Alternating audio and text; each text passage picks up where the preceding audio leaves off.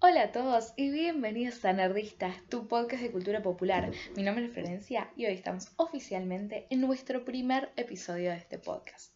En el día de hoy vamos a hablar de una de las grandes series de la década del 90, una de esas series que dejó marcado fuego esta gloriosa época de la televisión y que marcó no solamente a su audiencia, sino que también marcó un punto de inflexión en la forma de contar historias en la televisión actual. Estamos hablando, ni más ni menos, señoras y señores, de The X-Files, esa serie que después de 14 años de ausencia vuelve a la pantalla chica y nos muestra que a pesar de que ha pasado tantos años, sigue estando vigente. Vamos a hablar un poco sobre eso. Vamos a hablar un poco sobre cuáles son los grandes temas que podemos encontrar en esta historia. Y vamos a ver ciertos elementos que son más que ricos para nuestro análisis. Vamos a recordar un poquito que The X-Files es una serie que fue estrenada en 1993, tuvo nueve temporadas, tuvo dos películas, Fight the Future de 1998 y I Want to Believe de 2008 y tuvo además dos series derivadas, es decir, dos spin-offs, Millennium y eh, The Long Gunman. Y además fue semillero de grandes escritores de la televisión, como por ejemplo James Wong, que es responsable de las películas de Destino Final, y también eh, Vince Gilligan, que es el creador de Breaking Bad, uno de los grandes éxitos de la televisión, de la historia de la televisión, y también obviamente de su spin-off Better Call Saul. Así que como vemos, The X-Files y su legado se extiende a lo largo de la televisión y el cine y por lo tanto de la cultura popular y es por eso que nosotros queríamos dedicarnos en este primer capítulo de Nerdistas a esta serie. Obviamente no va a ser la última vez que voy a hablar de The X-Files porque es una de mis series favoritas. Como se habrán dado cuenta si me siguen en Twitter, la semana pasada, el 25, que fue el estreno eh, en Argentina de los dos primeros capítulos del Revival que se está llevando a cabo, me la pasé tuiteando sobre, sobre, sobre los capítulos, así que obviamente no va a ser la, la no va a ser la última vez que hable sobre ella. Este revival es, está muy, muy, muy interesante. ¿Por qué? Porque estamos hablando de seis capítulos, vamos a tener únicamente seis capítulos, en los cuales vamos a ver, obviamente, a los actores principales haciendo de Motorist Cody, es decir, vamos a ver nuevamente en pantalla David Duchovny, Gillian Anderson y su legendaria química. Obviamente también vamos a ver a um, Mitch Pileggi haciendo de Walter Skinner, Así que eso en la parte visual que nosotros estamos en contacto van a estar ellos, pero van a estar acompañados de los escritores originales de la serie. Es decir, vamos a tener a Chris Carter, James Wong, Darren Morgan y Glenn Morgan escribiendo y dirigiendo capítulos de este revival. Vamos a encontrar que el primer capítulo y el último capítulo que fueron escritos y dirigidos por Chris Carter eh, son lo que, de lo que se llama el arco mitológico de la serie, es decir, aquellas, aquella parte eh, de que se, esos capítulos que se atan a esa historia que va sucediéndose a lo largo de las nueve temporadas, que para muchos con el tiempo, digamos, esta mitología se empezó a ir para cualquier lado, es un desastre, por momentos es como difícil de, de, de recrear, pero para serles sinceros, me pareció que, era interesante para el lugar donde le estaban llevando con, esta, con el revival. Vamos a ver, con un poco de, ganas, zafa. Y después vamos a tener, obviamente, los, los clásicos capítulos individuales, si se quiere, de aquellos llamados monstruos de la semana, los Monsters of the Week, que fueron algunos de los mejores capítulos de toda la serie. Em, esta combinación tan particular entre capítulos de la mitología y capítulos eh, semanales individuales es uno de los grandes aportes que tuvo The X-Files a la televisión. Es decir, por lo general, previamente se tenías los, las series con capítulos individuales en los cuales vos podías verlos en cualquier orden y en los cuales si vos te perdés un capítulo no pasaba nada porque no, había grandes referencias a este, este transcurrir del tiempo, si se quiere o tenías eh, la forma, digamos, más cercana a lo que nosotros podríamos llamar una novela, en la cual si vos te perdés un capítulo, digamos, te perdés parte de la historia que va transcurriendo en el tiempo. The X-Files lo que hizo fue combinar estos dos, estas dos modalidades, generando esta combinación que caracterizó a las nueve temporadas entre capítulos sueltos y capítulos del arco mitológico. Como anécdota que está bueno tener, que está bueno recordar, eh, se dice que este, esta combinación fue como, se dio como consecuencia del embarazo de Gillian Anderson finalizando la grabación de la, de la primera temporada. Entonces se sabía que obviamente para la segunda temporada iba a tener que en algún momento irse, tener su familia y volver. Entonces, eh, una vez descartada la posibilidad de despedirla de la serie, gracias a Dios que no lo hicieron, lo que hicieron entonces fue que eh, obviamente le pasara algo a Scully, que si no viste la serie, mirala porque está genial, te la súper recomiendo. No voy a decir qué pasa, si la viste ya sabes de qué estoy hablando. Cuando le pasa este, este hecho a Scully, obviamente se justifica su ausencia durante el periodo en el cual ella no iba a poder estar disponible para grabar. Entonces, cuando sucede esto, sin darse cuenta o sin querer, digamos, como consecuencia directa, se produce este primer gran arco que lleva la primera parte de la mitología. Entonces, lo que vemos es como este hecho, digamos, que para algunos en su momento fue desafortunado, trajo como consecuencia uno de los grandes aportes que tuvo The X-Files a la historia de la televisión. Digamos, muchas series en la actualidad cumplen este formato. Eh, obviamente se fue volviendo cada vez más, em, se fue depurando y se ha complejizado cada vez más, pero de alguna forma podemos rastrear los comienzos de, esta tendencia en esto que sucedió en The X-Files. Así que vemos cómo, digamos, por eso digo que marcó un punto de inflexión en la forma de contar historias. Eh, obviamente em, hay que recordar que las primeras siete temporadas están todos los, actores que mencionamos. Y em, ya cuando llegamos a la temporada 8 eh, y la temporada 9, David Duchovny, que era obviamente el actor que hace de Fox Mulder, eh, decide irse de la serie. Entonces ahí dijeron, bueno, vamos a traer actores nuevos. Trajeron dos nuevos personajes, John Doggett y Mónica Reyes, eh, que de alguna forma estaban pensados como reemplazo de Mulder y Scully.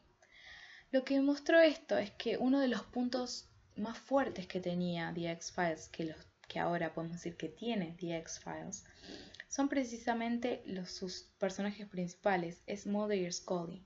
Digamos, es su dinámica, son, digamos, es su historia la que mantuvo el éxito de la serie a lo largo del tiempo.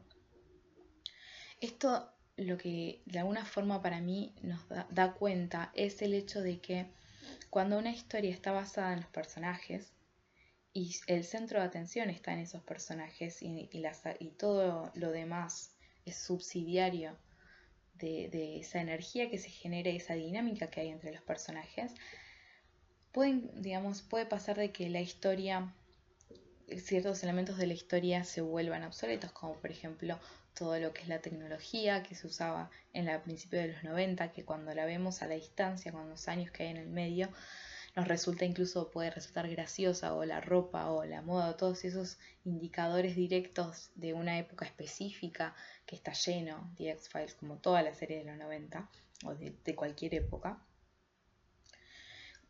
Pero todo eso se vuelve contingente, se vuelve secundario cuando lo que está operando en primer lugar son los personajes. Es decir, lo que para mí mantiene vigente hoy, hoy día, después de tantos años, eh, incluso hablando no solamente de, la, del revival, sino hablando de la, de la, serie original, lo que hace que todavía hoy sea vigente y que todavía hoy las nuevas generaciones sigan descubriendo esta serie y que se sigan enganchando y que sigan estando fascinados con lo que pasa, es el hecho de que lo importante son los personajes.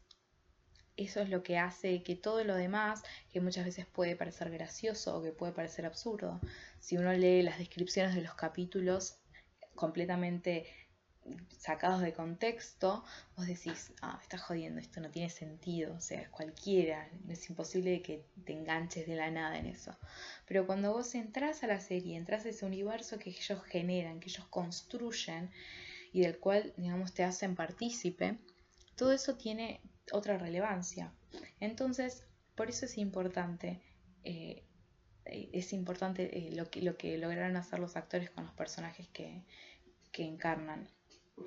Porque es de alguna forma eso que mantiene vivo a The X-Files. Cuando eso se fue, cuando, cuando parte de esa dupla se rompió, lo que vimos es que obviamente ya el éxito de la serie no fue el mismo. Las críticas empezaron a ser mucho más duras con, con la serie.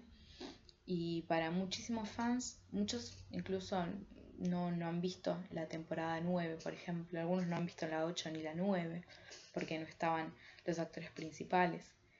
Entonces vemos cómo, digamos, las historias que se siguen contando básicamente son las mismas, muchos de los autores seguían siendo los mismos, pero había algo que había cambiado y eso que había cambiado era parte de la esencia del programa.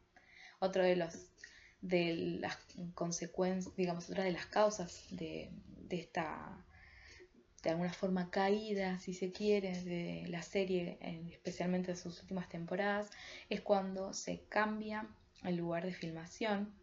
Antes, eh, desde el comienzo de la serie, hasta la temporada 6, se grababa en Vancouver, en Canadá, y a partir de la, de la séptima temporada se traslada la producción a Los Ángeles, y obviamente eh, el ambiente que había era distinto, digamos, lo que se percibía era distinto. Entonces vemos cómo factores que parecen irrelevantes o, y no tanto, empiezan a determinar la forma en la cual el público recibe la serie.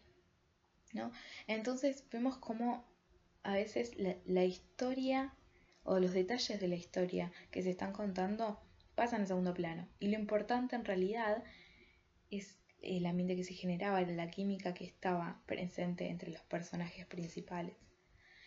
Entonces, yo creo que, pensando desde ese lugar uno puede entender cómo es que después de tantos años la gente siga, interesada en, ver qué es lo que pasa con Mother Scully, ¿no? A ver qué es lo que están haciendo, si están juntos, si no están juntos, si la verdad está o no está ahí afuera. Eh, The X-Files, digamos, siempre uno de los elementos que para mí son más, más importantes y más eh, interesantes de analizar es la, digamos, la crítica que permite hacer a la realidad. Detrás, si uno toma a The X-Files como metáfora, empieza a entender que en realidad la presencia de ovnis es un sustituto para hablar del otro. Empezamos a, a entender de que todo lo que pasa y la forma en la cual los personajes se enfrentan las situaciones muchas veces tienen un fuerte trasfondo social, filosófico incluso, que lo sostiene. Entonces vemos como el análisis que a nosotros nos interesa hacer en The X-Files es extremadamente fructífero. Es decir, si nosotros tomamos capítulos como Humbug, que es uno de un capítulo en el cual Mother y Scully tienen que resolver un caso, un asesinato que se da en un freak show, ¿no? Entonces ellos tienen que investigar este, este entorno que para ellos es completamente eh, extraño, es ajeno, le genera como desconfianza, que es lo que nos pasa, que es lo que pasa a nivel social con, con aquello que es, con todo, con, el otro, ¿no? Con todo lo que no, con todo lo ajeno. Ese capítulo se ve con claridad porque lo que vemos es como dos individuos que se los podría considerar, y esto va entre comillas, normales, cuando están en un contexto en el cual la normalidad es otra, ellos se convierten en los extraños. ¿no? Es, son, son, ellos los que, los que generan desconfianza y aquello que de la vista del espectador es, esa locura ¿no? de, de esa gente que vive de la forma en la que vive en un circo y demás, en realidad en ese lugar ellos son la norma. Entonces está bueno porque nos permite pensar como, bueno, la mirada hacia el otro, cómo está condicionada y cómo lo que nosotros, cosas que nosotros consideramos como últimas. Esta idea de, bueno, la normalidad como si fuera algo que se da casi ontológicamente, o sea, que se da desde, desde el origen, como si fuera algo inmutable que no cambia nunca y que es así porque es así, como si fuera la verdad con mayúsculas, en realidad está sujeto al cambio. En realidad depende de muchos otros factores. Entonces, cuando nosotros vemos eh, esos conceptos que nosotros tomamos como verdades, con, mayúscula, como la verdad, ¿no? Y, y los vemos desde estas perspectivas, empezamos a entender que todo es construcción, que todo es resultado de un contexto. Y que si ese contexto cambia, esas leyes que, lo, que rigen nuestra realidad ahora pueden cambiar, con ese, pueden cambiar como consecuencia. Entonces, siempre me pareció interesante leer The X-Files desde ese, ese lado, es decir, tomarlos como una... es una forma de leer la realidad, que lo hacen, digamos, utilizan, en vez de, de, hacerlo por ahí desde, desde cualquier lugar, la forma en que lo hacen es a través de extraterrestres o de monstruos, algo que es bien claro para nosotros visualmente, que representan algo tangible, y lo otro se vuelve algo tangible en esos personajes, en esos monstruos, y empezamos a ver cómo cuando empezamos a cambiar la perspectiva desde la cual observamos los hechos que van transcurriendo en la serie, empezamos a tener conciencia de cómo funcionamos nosotros normalmente en la sociedad. Entonces, por ejemplo, para mí uno de los grandes temas que, siempre están presentes en The X-Files es el otro. Es cómo, cómo, cómo lidiamos con aquello que no conocemos. Es lo desconocido, lo inexplicable, que siempre está presente, que siempre nos genera, nos genera como inquietud. Y cuando lo vemos traducido de esta forma es interesante porque nos permite aproximarnos y verlo distinto. Otro de los temas que me parece que es súper interesante para, pensar con respecto a The, X-Files tiene que ver con algo bien, bien particular que es la relación entre Mulder y Scully. Porque cuando surgió eh, con esta con todo el trajín este que hay del estreno porque Fox se puso toda puso toda la carne al asador y se puso las pilas por suerte y hizo mucha promoción y demás hicieron una especie de de especial con entrevistas a algunos de los escritores, a los actores y demás. Y entre las entrevistas, obviamente, entrevistaron a Chris Carter, que es el creador de la serie, y entonces hablaba respecto de la relación de Mulder y Scully y lo que decía era que, bueno, que durante todos estos años había sido una relación platónica, que solamente habíamos tenido la posibilidad de verlos como pareja en la película de 2008. Y bueno, y seguía hablando. Lo interesante, o por lo menos lo, que a mí me pareció muy loco, es cómo esta declaración, esta idea de que la relación de Mulder y Scully era platónica, hizo que los fans en todo el mundo se volvieran locos y dijeran, Chris Carter, ¿dónde estuviste? ¿Qué estuviste viendo? O sea, no hay nada platónico en esa relación. Tienen un hijo, entonces ¿dónde está lo platónico y demás? Entonces, me pareció muy interesante esto, porque el concepto de amor platónico, como su nombre lo indica, obviamente viene desde de, Platón. El principal texto donde habla sobre, sobre Eros, sobre el amor, es en el banquete, que si quieren es, un texto hermoso para leer. No, no, es, no es nada complicado, es, es una historia básicamente lo que cuenta, en la cual tenemos un banquete, en la cual tenemos un montón de personajes que deciden, ¿no? entre, entre el vino y la comida, hacer encomios, es decir, hablar del amor de Eros. ¿no? Eros eh, era eh, el dios del amor. Entonces cada uno de los personajes, digamos, tiene su momento en el cual empiezan a hablar porque el amor es esto, el amor es lo otro, bla, bla, bla, todas definiciones sobre el amor y todas ideas de cómo surge el amor, el dios amor, de dónde surge, cómo viene y demás. Y en eso Obviamente llega el turno a Sócrates, que Sócrates es el personaje predilecto de Platón, está en casi todos sus diálogos, es el interlocutor que para muchos es, digamos, la voz de Platón, siempre la encontramos en Sócrates, pero obviamente Platón es el responsable de todos los personajes que están en, eh, en, sus diálogos, así que obviamente, eh, si, bien, ah, si bien, digamos, obviamente Sócrates es el principal y fue su maestro, no, no sé si es la no sé si decir de que la visión de Platón es la de Sócrates es de todo correcto, pero no importa, eso es otra discusión para otro momento.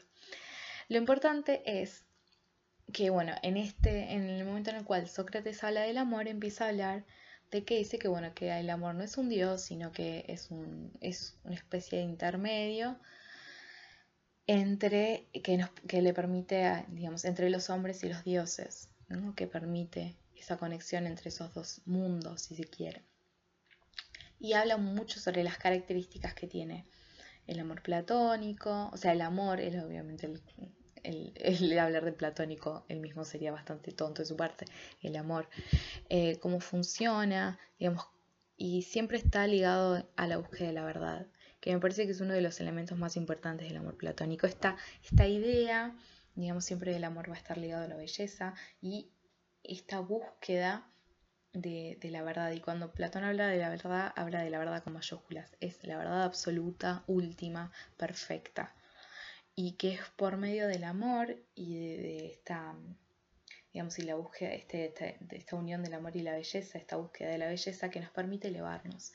Y esa, en esa elevación él está pensando en una elevación a nivel intelectual, una elevación del conocimiento, que nos permite ir desde pensar cada cosa bella individual a pensar, a entender que todas las cosas son bellas porque pertenecen a la idea de belleza, ¿no? Este, como si fuera, digamos, de la belleza con mayúscula de la cual todas las cosas bellas obtienen su, su característica.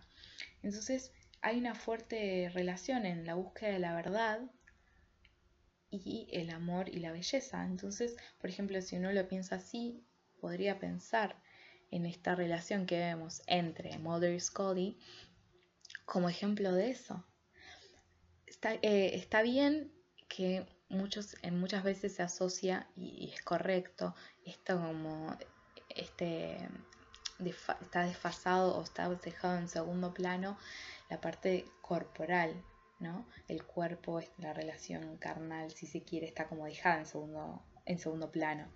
Lo que es cuando se habla de este tipo de amores es un amor que está que se, que se asienta no en el cuerpo, sino en el alma, en aquello que es inmutable. Porque si nosotros entendemos desde la visión de Platón que el cuerpo cambia, el cuerpo se puede, ¿no? se va degradando y con el paso del tiempo es claro eso, ¿no? Le aparecen las arrugas, y, los achaques de la edad y uno, digamos, esa, por esa belleza que, que, a los 20 años tenés, con el tiempo se, va diluyendo. Entonces, si el amor está basado en eso, en eso que, que se diluye y que cambia y que puede no estar mañana, ese amor no va a prosperar. Pero si estamos hablando de un amor que está sentado en, en las almas, en aquello que es inmutable, que está más allá del cuerpo, que, y, el cuerpo puede ser bello también, pero eso no significa que la atención, si se quiere, o el ancla esté puesta ahí, sino que está puesta en algo que es mucho más elevado y es aquello que no cambia con el tiempo. Es eso que siempre se mantiene igual, es esencia, si se quiere, aunque no estamos hablando ya en términos platónicos. Pero cuando pensamos en estas ideas, podemos entender cómo podemos seguir, cómo podemos entender a Mulder Scully como ejemplo de amor platónico, incluso si hayan tenido un hijo, incluso si, estamos, si hayan tenido relaciones sexuales. Eso pasa a segundo plano porque no es lo importante en esa relación. Y yo creo que la serie siempre hizo hincapié precisamente en eso, que la intimidad y el respeto que tenían estos personajes ¿no? excedía siempre el atractivo físico. Eso estaba y punto. O sea, es algo como, bueno, está, pero no era lo importante.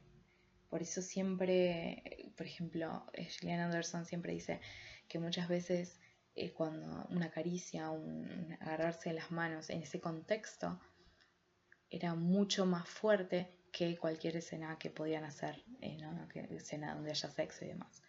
Entonces, mm, es, por ejemplo, siempre me, me, llamó la atención eso, esta idea que por ese tiene de que el amor platónico parece que fuera un amor que no en la cual la relación corporal desaparece y como que es algo que, está ahí pero que no, se concreta nunca, parece que está más, más pensado desde ese lado.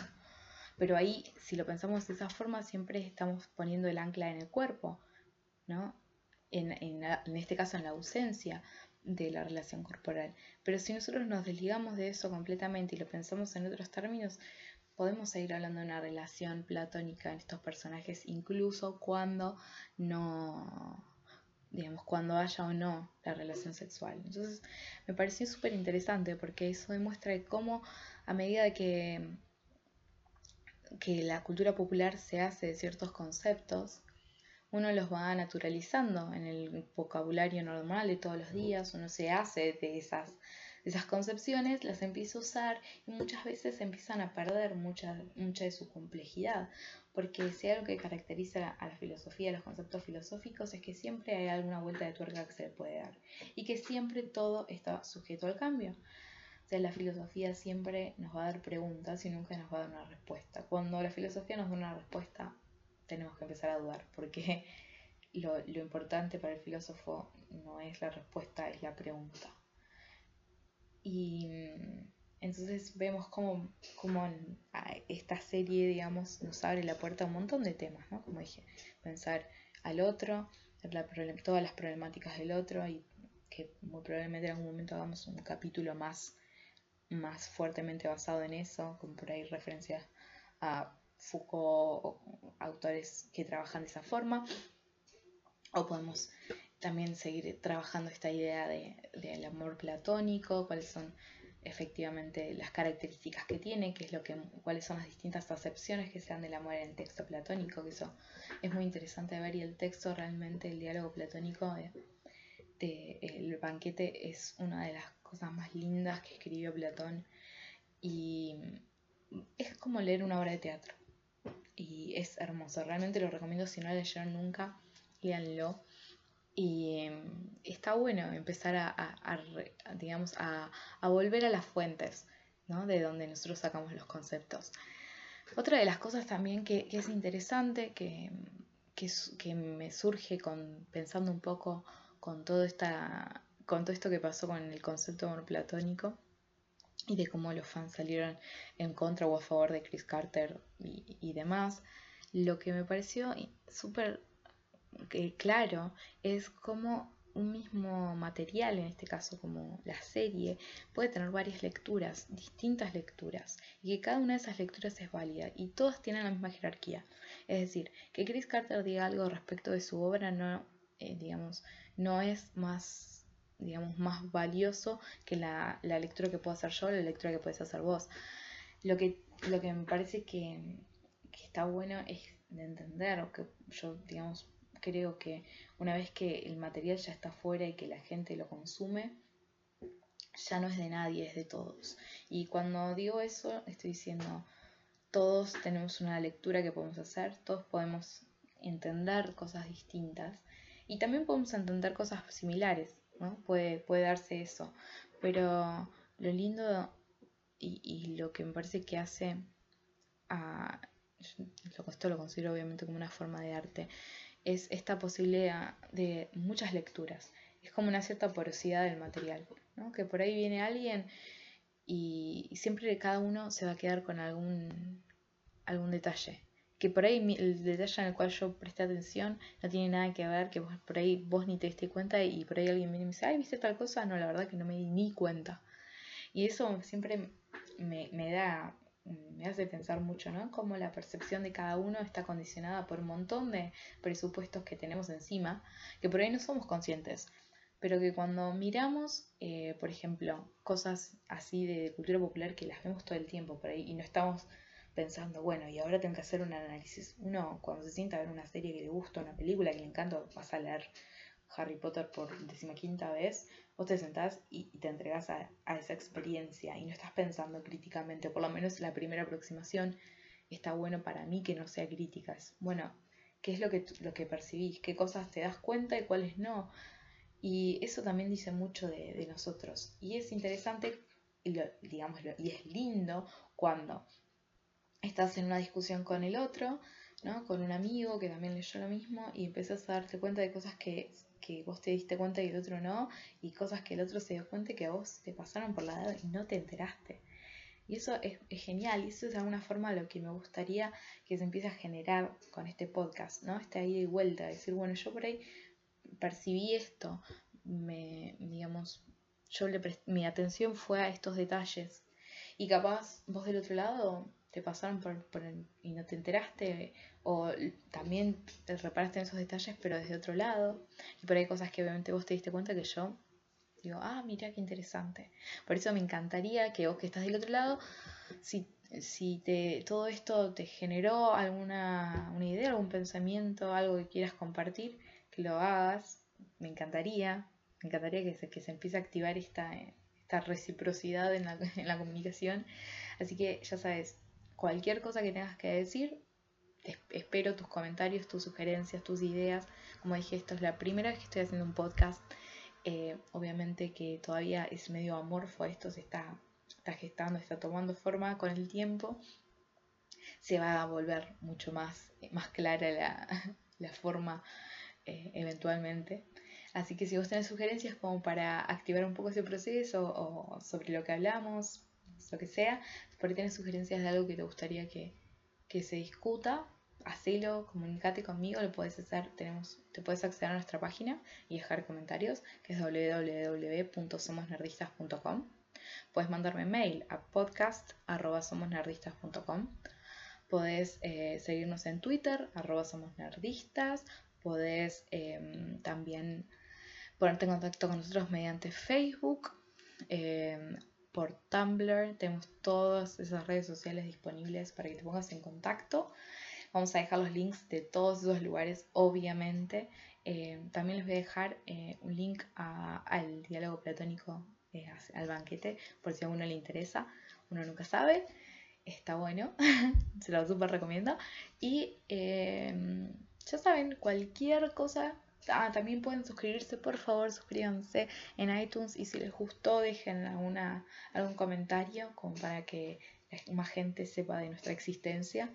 Y también se pueden suscribir en SoundCloud y en Evox. Así que bueno, los espero a todos, espero que les haya gustado y espero poder contar con su presencia la semana que viene en un nuevo capítulo de este podcast titulado Nerdistas, tu podcast de cultura popular.